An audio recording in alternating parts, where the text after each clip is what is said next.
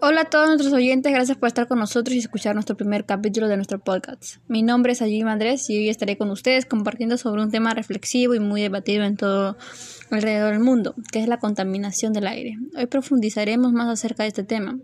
Sabremos qué es lo que contiene los humos que siempre salen de los vehículos o cualquier otro artefacto. Asimismo, qué problemas futuros puede traer esos químicos y etc.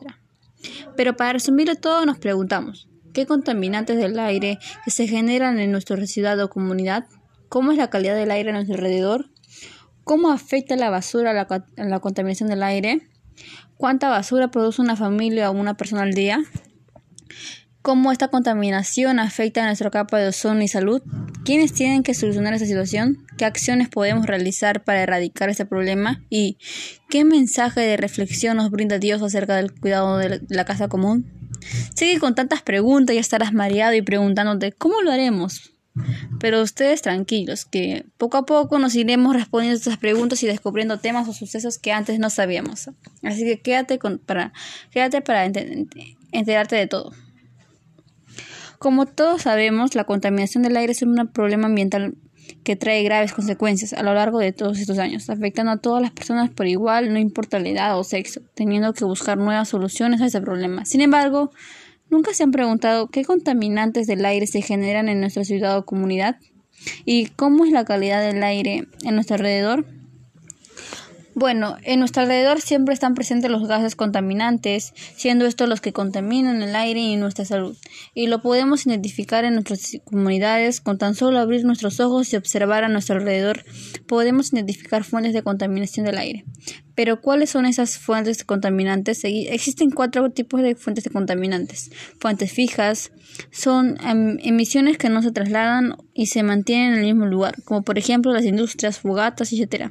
Las fuentes móviles son aquellas que se trasladan o transportan emitiendo a su recorrido gases contaminantes, como los automóviles públicos o personales, aviones, camiones, automóviles etc y las fuentes naturales. Estas emisiones son las que no se producen por actividades humanas, sino que son parte de la naturaleza o de los fenómenos naturales, como los gases de, de los volcanes o los manantiales del sulfurosas, entre otras. Y la última es la fuente de, área, las cuales se puede ver con mayor frecuencia realizar una o varias actividades en una sola zona, como la casa, comercios y otras más. Sin embargo, estas fuentes están relacionadas con los contaminantes primarios y secundarios. Un contaminante primario es un contaminante emitido directamente a una fuente del aire, como la emisión de CO2 o óxidos de nitrógeno. Un contaminante secundario no es emitido directamente como tal, sino que se forma cuando otros contaminantes, o sea, los contaminantes primarios, reaccionan a a la atmósfera como, como los ácidos, peróxido de hidrógeno y radicales libres. Tomemos en cuenta que el parque automotor es la principal fuente de muchas fuentes contaminantes y no olvides que tu basura acumulada al momento de reunirlos en un solo lugar o por mucho tiempo, este libera gases con olores desagradables, las cuales tienen un efecto invernadero. Estos gases son el metano y el dióxido de carbono, cuyas propiedades son retener el calor generado por, por, las radiaciones solares y elevar la temperatura de la atmósfera, la cual se emite también al momento de eliminar la basura quemándola. En los alrededores se puede decir que coexistimos con diversos químicos contaminantes, las cuales nosotros mismos creamos de manera directa e indirecta al realizar nuestras actividades diarias, como el material particulado o PM, el plomo, los compuestos orgánicos vitales, los óxidos de azufre, óxidos de nitrógeno y óxido de carbono y la mayoría de las fuentes de estos contaminantes atmosféricos y los óxidos arriesgan a nuestra salud pulmonar y salud cardiovascular al momento en que esos químicos dañan la calidad del aire cuando respiramos. En nuestro Perú existe una institución que se encarga de estudiar, analizar e indicar a qué niveles de contaminantes estamos expuestos. Esta institución se llama CENAMI, se encarga de vigilar los estados de calidad del aire, como todos, como todos saben, explicamos en nuestra primera pregunta que el aire de nuestro entorno siempre está presente en las partículas y gases contaminantes, que son fáciles de ingresar a nuestro cuerpo a través de la vía respiratoria, provocando que aumente las probabilidades de contraer enfermedades respiratorias u otras más. El CENAMI se encarga de evaluar la calidad del aire a través de la medición de dos tipos de contaminantes particulados, que solo con su tamaño ellos lo clasifican en PM10 y PM2.5. El PM10 es una partícula menor a tener un diámetro de 10 y se encuentra en las calles con arena, en las actividades de construcción, en el polen de las flores y u objetos y en las actividades volcánicas. En lo contrario del PM2, en el PM2,5. Son partículas menor a tener un diámetro de 2.5 y se las pueden encontrar en lugares con mayor contaminación como las el parque automotor, industrias e incendios. Pero ¿para qué sirve la medición de la calidad del aire? Al, al, a partir del estudio de la calidad del aire se puede conocer la composición y concentración de los múltiples gases y partículas que se encuentran en diversos, en diversos de la atmósfera. Estos elementos deben hallarse en una nueva proporción determinada, con el fin de cumplir con el equilibrio y una calidad que permita a todos los seres vivos disfrutar de una vida saludable, sin contaminación ambiental. Por ello, que en el Perú el Ministerio del Ambiente indica que la calidad del aire se basa en, en cumplimiento de los estándares de calidad ambiental del aire, que lo llaman más resumido que es el ECA, que establece niveles objetivos para la presencia de contaminantes en el aire, de modo que al mantenerse bajo estos niveles no representan riesgo a la salud de la población ni al ambiente. El índice de calidad del aire, el INCA, tiene un valor óptimo comprendido entre 10 y 100, el cual coincide con el cumplimiento de los estándares de calidad ambiental de aire. El INCA se divide en cuatro categorías o, calificaciones de la calidad del aire, como en muestra. Como en muestra. Em, tenemos cuatro tipos de calificaciones. Una es buena, que está indicada con el color verde y tiene su valor de 0 a 50. La segunda es moderada, tiene un color amarillo. De 51 y 100 es su valor. Y la tercera es mala, tiene un color mostaza y indica de 101 a 1 muy grave, que es peligroso. Y la cuarta es eh, el bosque, que indica que esta es una zona roja y es muy peligrosa para todo ser humano. De acuerdo con la calidad del aire inca, la población sensible o población de general deberían tomar en cuenta los cuidados o recomendaciones que se muestran en la tabla. Sabemos ahora que hay diferentes tipos de calidad del aire que se pueden clasificar mediante estos valores del Inca. Ahora, pero ¿qué podemos hacer para poder eh, qué podemos hacer al momento de de identificar en qué tipo de calidad estamos. Bueno, cuando tenemos una buena calidad del aire, podemos salir sin ningún sin sin ninguna preocupación y así poder seguir con nuestras actividades al aire libre. Si tenemos una calidad moderada, la población sensible, ya sean niños de la tercera edad, madres, enfermedades respiratorias y entre otras, eh, tienen, tienen algunas problemas, pero pueden salir normalmente. Es aceptable y cumple con los ECA del aire. Puede realizar actividades al aire libre con ciertas restricciones, pero la población sensible. Pero si tenemos una, un color mostaza, que es, es única que es mala, eh, te recomiendo mantenerse atentado a las informaciones de calidad del aire y evitar realizar ejercicios o actividades al aire libre.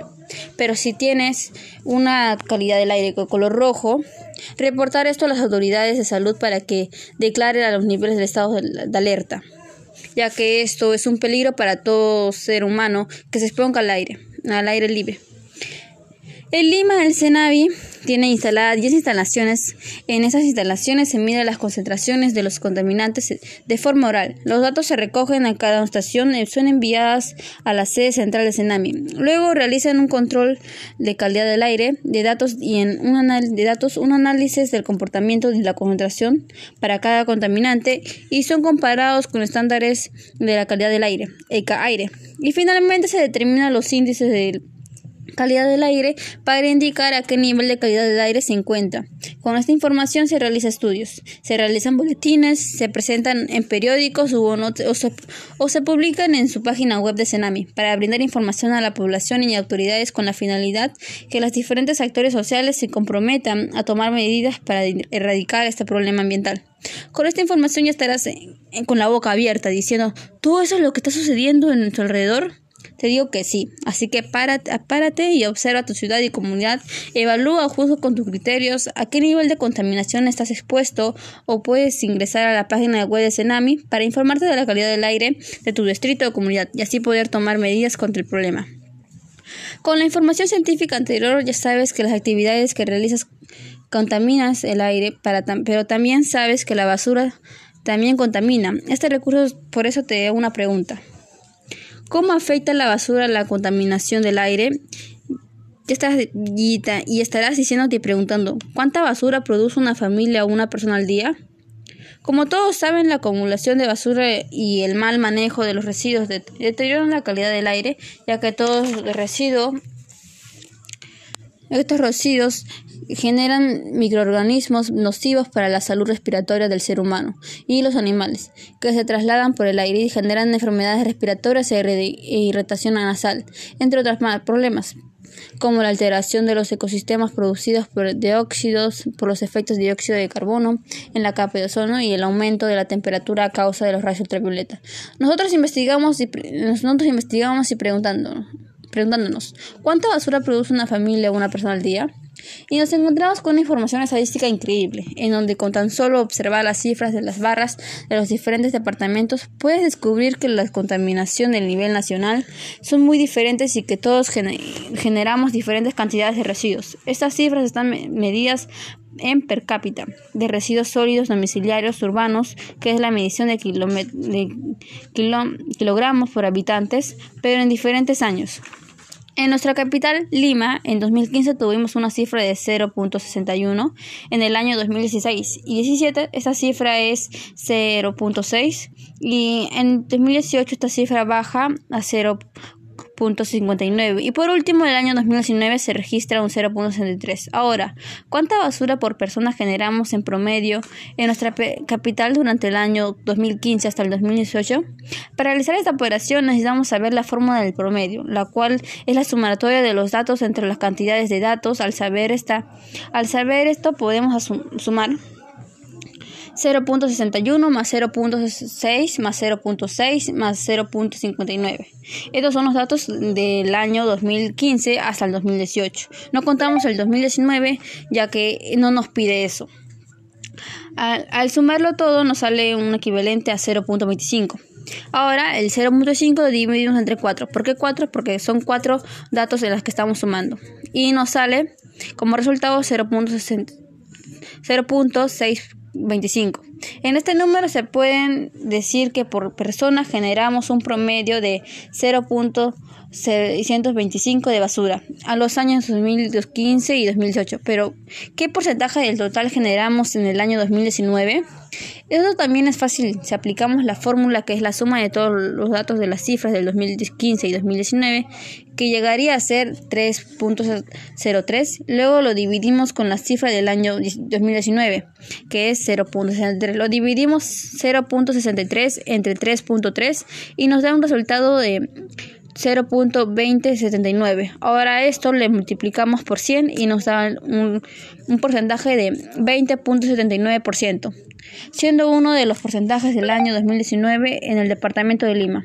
Cuando comparamos estos datos con los demás datos de porcentaje del año 2019 de los diferentes departamentos del Perú, el departamento Cusco es el que tiene la más baja cifra de contaminación, con 18.5% en el año 2019 en el año, y el departamento con mayor generalización de residuos sólidos en es Tumbes con 23.85% teniendo en Lima una diferencia con, con, Tumbo es un 3.53% y con Cusco es de 2.25%.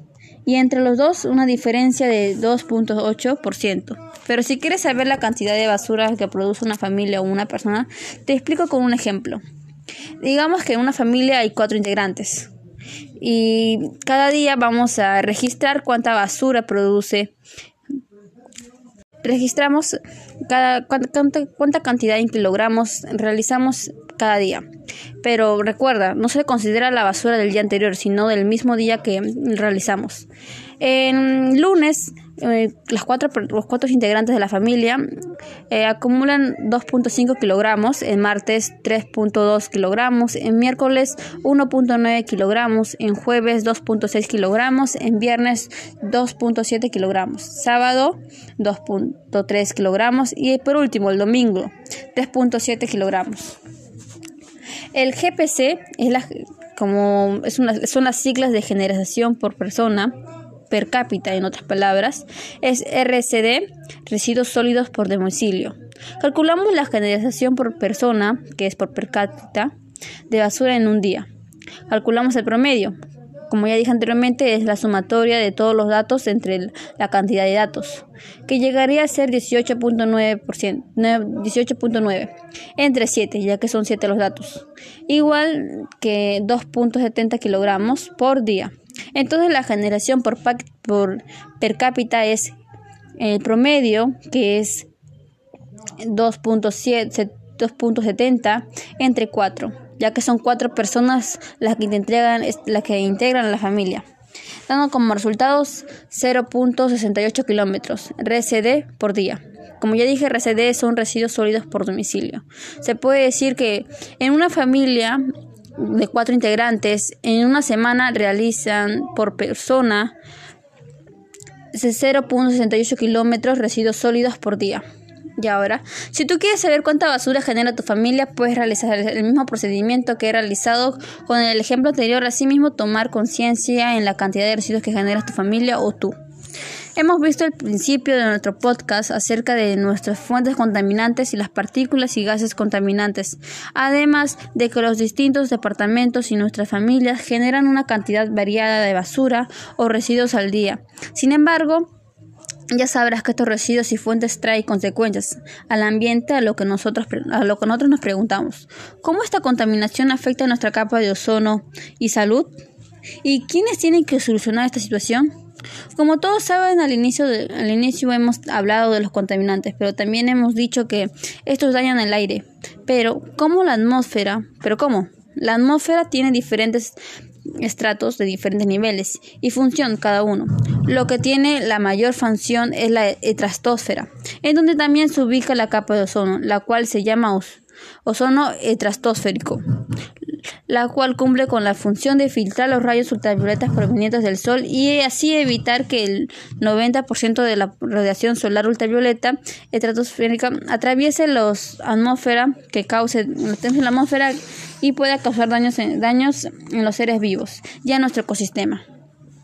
La cantidad de, ozono que se, ve disminuida debido a su reacción con los contaminantes de origen humano. Entre los contaminantes más perjudiciales para la capa de ozono se encuentra el, los clorofluorocarbonos, es una palabra muy difícil, que en, en otras palabras lo puede decir CFC, para resumirlo.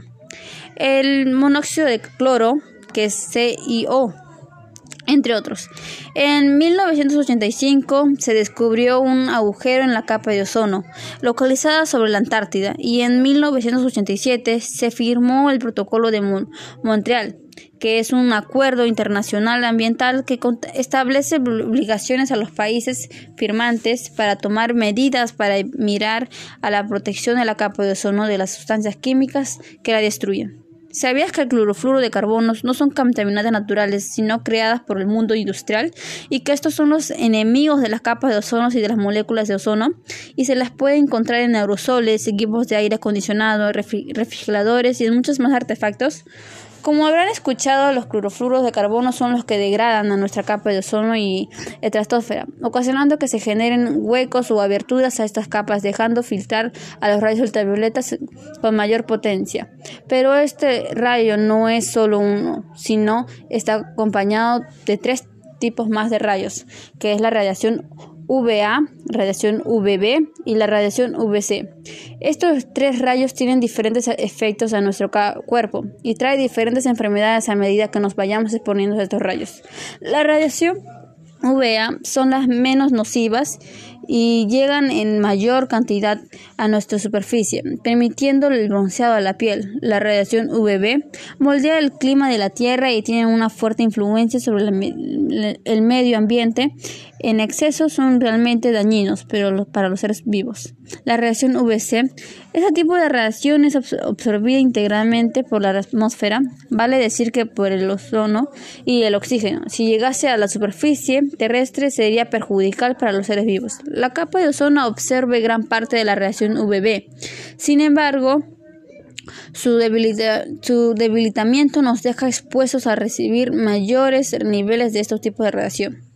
Así es, como luego más tarde, al ir exponiéndonos con mayor frecuencia y mayor tiempo sin cuidado, podemos enfermarnos de fotoenvejecimiento, tener quemaduras solares, trastornos oculares y cáncer a la piel. Pero nosotros podemos evitarlos tomando medidas de prevención antes, durante y después de salir de, las calles u otros lugares.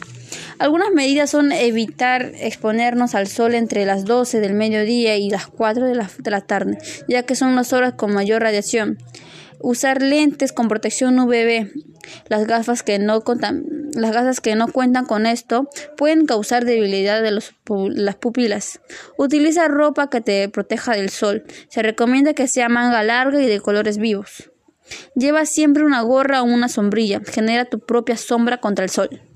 Es importante aplicar ese bloqueador solar 30 minutos antes de toda exposición del sol y, procura reaplicarte cada dos o tres horas y en especial luego de sudar, bañarse o secar con una toalla. Algunos de estos rayos pueden ser beneficiosos, ganando la vitamina D de todos de estos rayos, pero tenemos que exponernos, pero no tenemos que ponernos tantos, ya que como dicho antes, estos pueden convertirse en enfermedades sin solución o tratamiento en los peores de los casos. De lo, por eso es mejor tener una adecuada exposición sin poner en riesgo a tu salud se encarga de... Ahora, volviendo a la contaminación ambiental, eh, existen varios casos o problemas ambientales en donde se encuentran a un nivel muy arriesgado. Ahora, volviendo a la contaminación ambiental, eh, existen varios casos o problemas ambientales en donde se encuentran a un nivel muy arriesgado. Los ciudadanos o la población se contaminaban con minerales metálicos y, se les aplicaba en la sangre. Tras esta situación, el gobierno eh, tomó medidas, pero ¿qué acciones dispone la emergencia ambiental? Uno es la tamización, donde se hacen estudios de sangre de, de, concentraciones de plomo y de otros metales pesados con el cadmio, con la población de los como en el caso de Ventanilla y Viperú. Como sabrán, podrán saber, en, la capital hubo un caso en donde ya ahora el segundo, el sector salud, en donde eh, se encarga de estudiar los niveles de contaminaciones del agua, del aire y del suelo.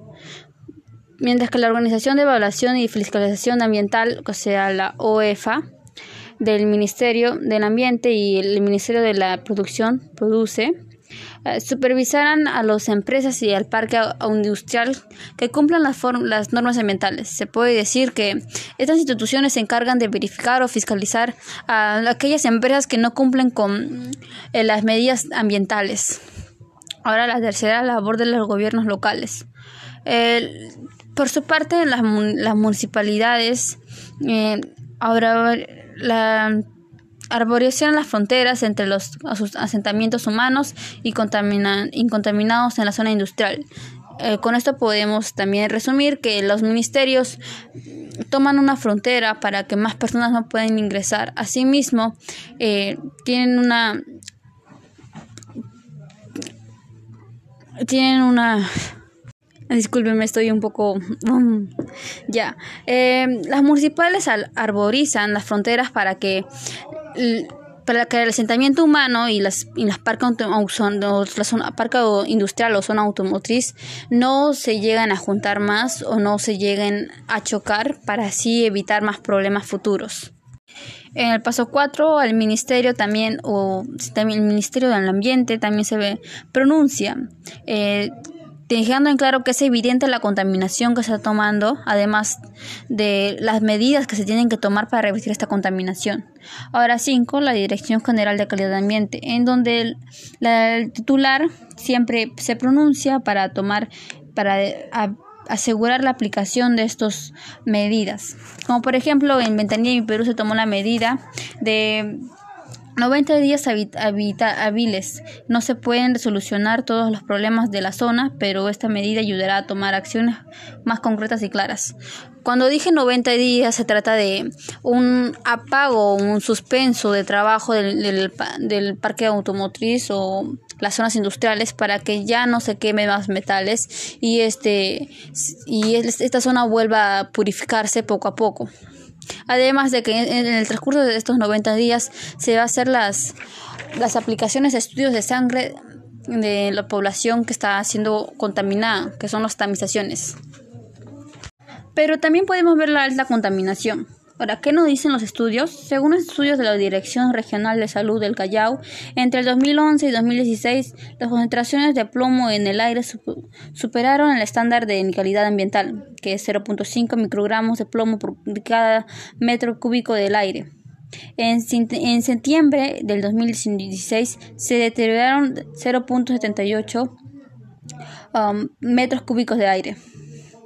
La Organización de Evaluación y Fiscalización Ambiental Además, el del 3 al 21, de marzo de 2017, el, el, OEFA, que es Organización de Evaluación, Edificación Ambiental, eh, estudió el suelo y, y detectó excesos de plomo en varios puntos de la zona industrial, Además, este año el LOFA cerró temporalmente los hornos de tres funciones en el Parque Industrial de Ventanilla. Según Keila Quispe, funcionaria de esta entidad, la medida se tomó porque estas empresas no controlaban sus emisiones y no habían forma de saber si estaban contaminando el medio ambiente.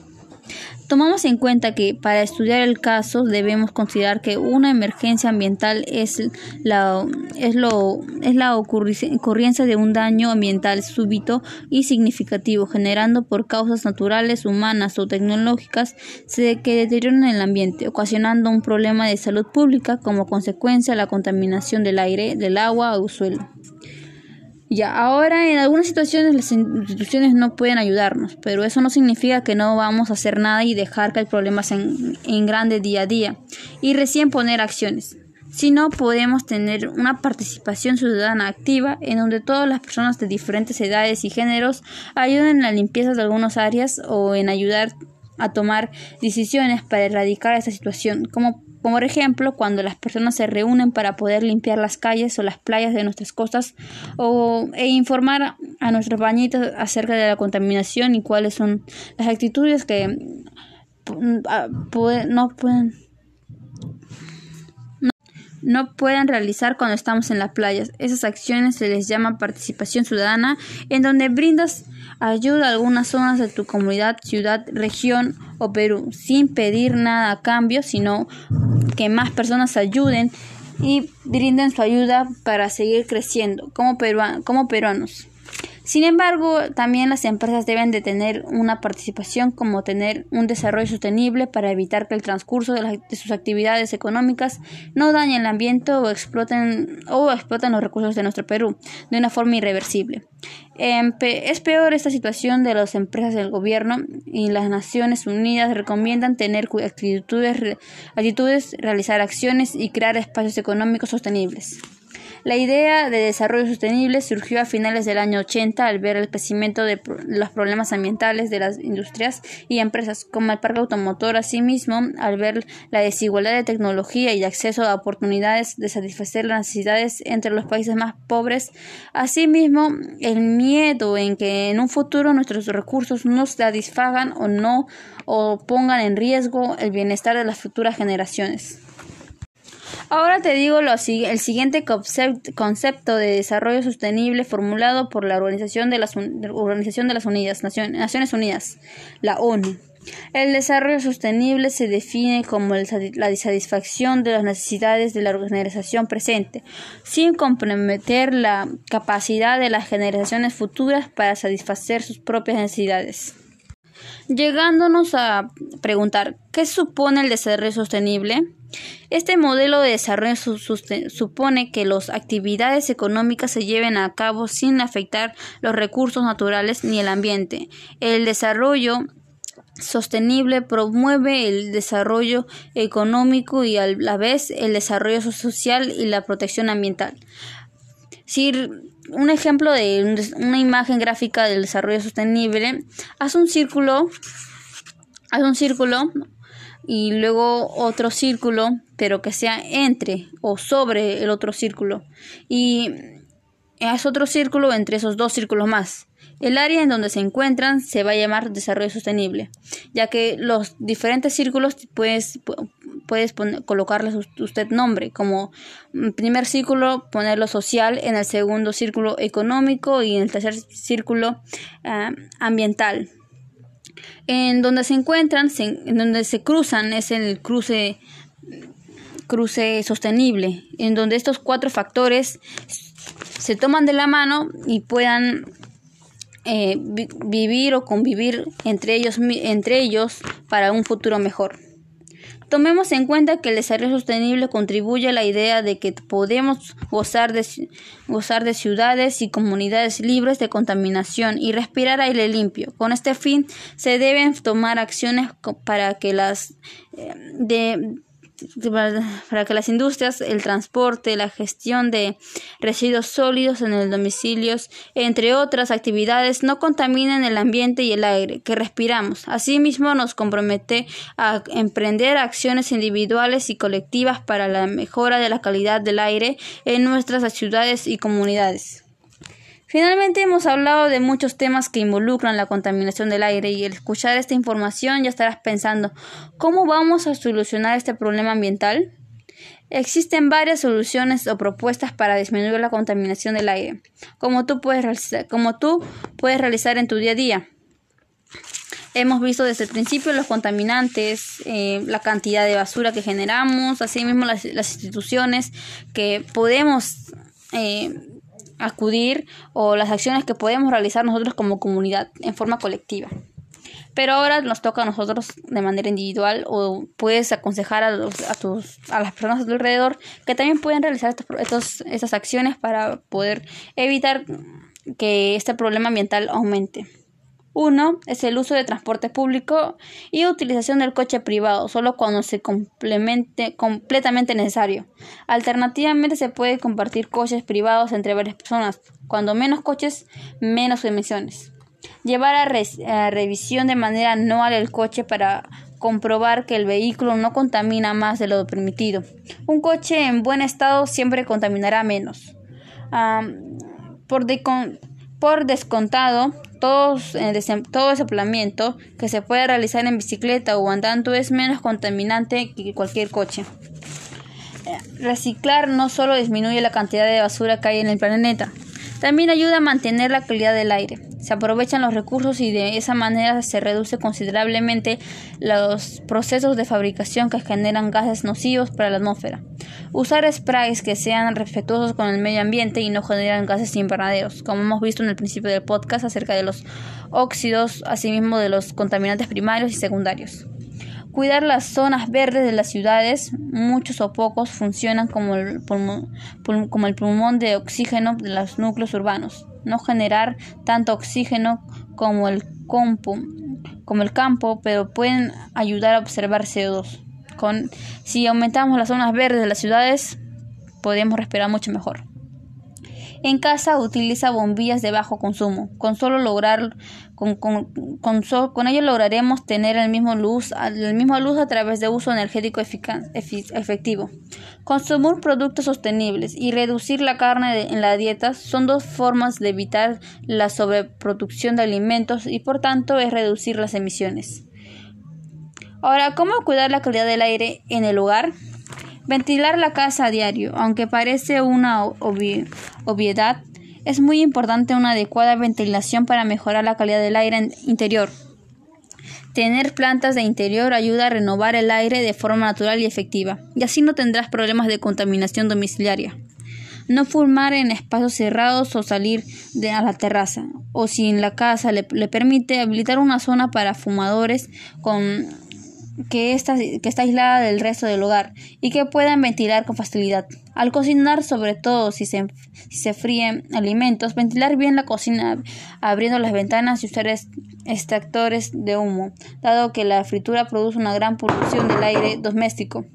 Usar purificadores del aire es altamente recomendable para limpiar el ambiente y que sea muy saludable. Por ejemplo, ayuda a la, prevención de las alergias para quienes no lo sufren y para quien sí ayuda a mitigar sus síntomas. En verano usa de manera racional el aire acondicionado. En caso de tenerlo, encuentra la temperatura exacta para mantener la casa fresca y no abuses de su uso, dado que consume mucha energía. Estas son algunas de las acciones que podemos realizar en tu vida diaria ayudando a nuestro planeta Tierra y salud. Pero algunas de ¿alguna vez te has preguntado si la religión está ligada al cuidado del ambiente? La respuesta es sí. ¿Qué mensaje de reflexión nos brinda Dios acerca del cuidado de la casa común? En la Biblia se puede encontrar en donde Dios o incluso Jesús habla del cuidado de la casa común, que hace referente al planeta Tierra y a la madre naturaleza, como en la, como en la encíclica de Laudato Si. Acá te, te, te, digo una encíclica bíblica. Entonces el Señor habló a Moisés en el monte Sinai, diciendo, Habla a los hijos de Israel y diles, Cuando entréis a la tierra que yo os daré, la tierra guardará reposo para el Señor. Seis años sembrarás la tierra, seis años poderás tu villa y recogerás sus frutos. Pero el séptimo año la tierra tendrá completo descanso, un reposo para el Señor. No sembrarás tu campo, ni brindarás tu villa. Lo que nazca espontáneamente después de tu cosecha no lo segarás, y las uvas de los sarmientos de tu villedo no recogerás.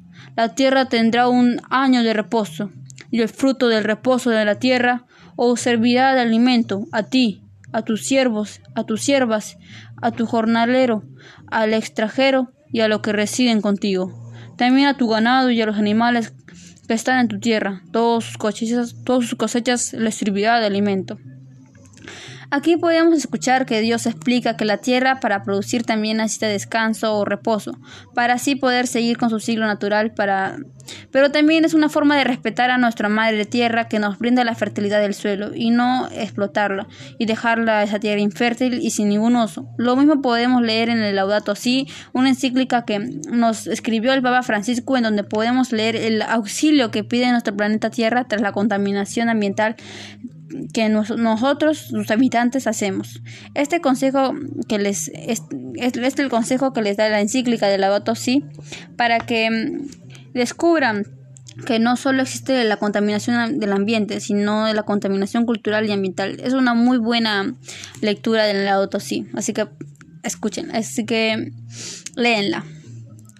Y finalmente llegó nuestra despedida. Hoy hemos hablado de muchos temas diferentes, pero que brindan la misma información, que es la contaminación del aire. Ya un llamado de reflexión para tomar conciencia de las distintas formas de contaminación del aire y de las distintas contaminantes como el del agua, suelo y entre otros.